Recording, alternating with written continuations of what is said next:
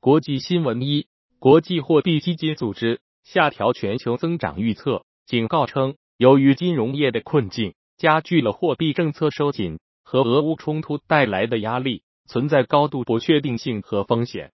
周二，在其世界经济展望季度更新报告中表示，今年全球生产总值可能增长百分之二点八，明年增长百分之三，相比一月份的预测各低零点一个百分点。二，当地时间四月十一日下午，马克龙在访问荷兰期间发表讲话，他强调欧洲应该保持开放，同时维护欧洲的经济主权，只有这样。才能自主选择合作伙伴，把命运掌握在欧洲人自己的手中。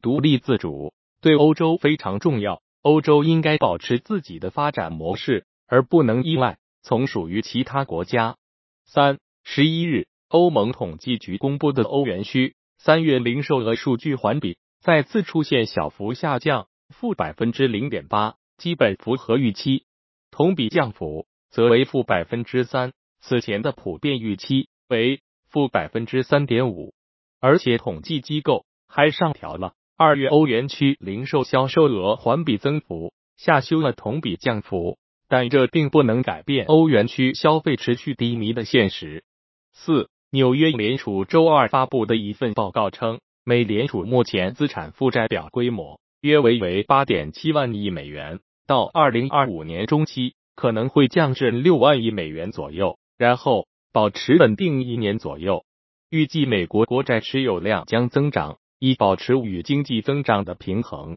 到二零三零年将回升至七点二万亿美元。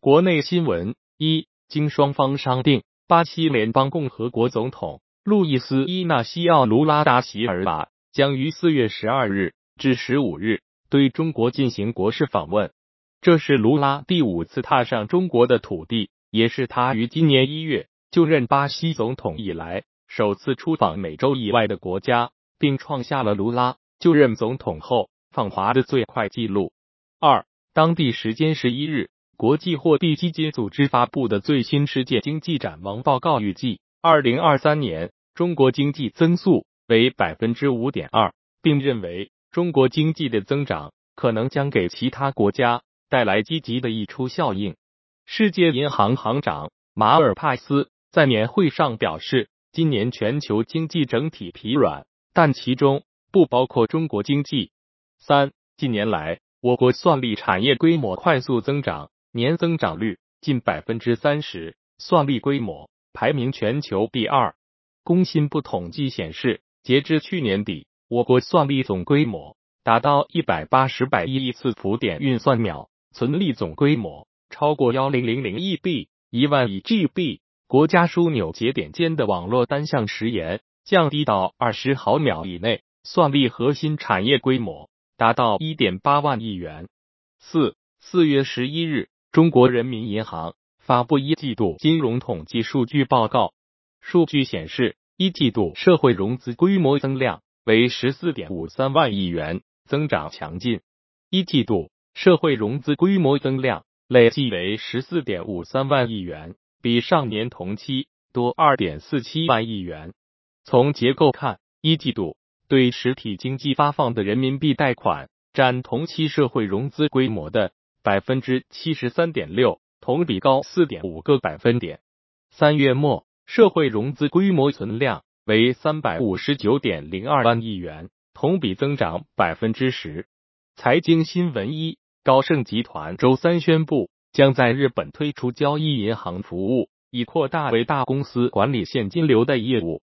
高盛在一份声明中表示，将通过高盛美国银行的东京分行在日本推出这一业务，并且表示，日本是该公司在亚洲提供这项服务的首个国家。二，自今年年初以来，比特币已上涨了百分之八十以上。周二。终于突破了三万美元关口。随着比特币价格大幅反弹，全球持币最多的上市公司微策略转为浮盈，而首个采纳比特币为法定货币的国家萨尔瓦多仍然亏损近百分之三十三。四月十二日消息，根据一份法院文件，在马斯克对推特进行了新一轮改组之后，推特已不再作为一家独立的公司继续存在。他创建了一家新的名为 X 的壳公司，并将推特的所有业务打包加入其中。